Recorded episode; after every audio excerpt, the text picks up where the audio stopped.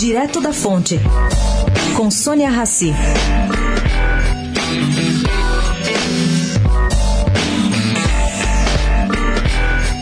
Alguém pode imaginar no Brasil uma cidade sem violência, onde a grande maioria da população frequentou as melhores escolas, onde habitantes têm acesso a bom lazer, bom consumo e mercado de trabalho, uma cidade rica? Bom, pela pesquisa feita pelo Instituto Locomotiva de Renato Meirelles, essa cidade seria o aeroporto de Guarulhos. Segundo essa pesquisa, passam por lá um milhão e meio de viajantes por mês, o que, num ranking nacional, significaria a décima maior cidade do Brasil. E mais, nada menos que 78% dos habitantes do aeroporto têm ensino superior. Renda média é 2,4 vezes maior que a do país. Calcula-se aí que ela some 82 bilhões de reais por ano.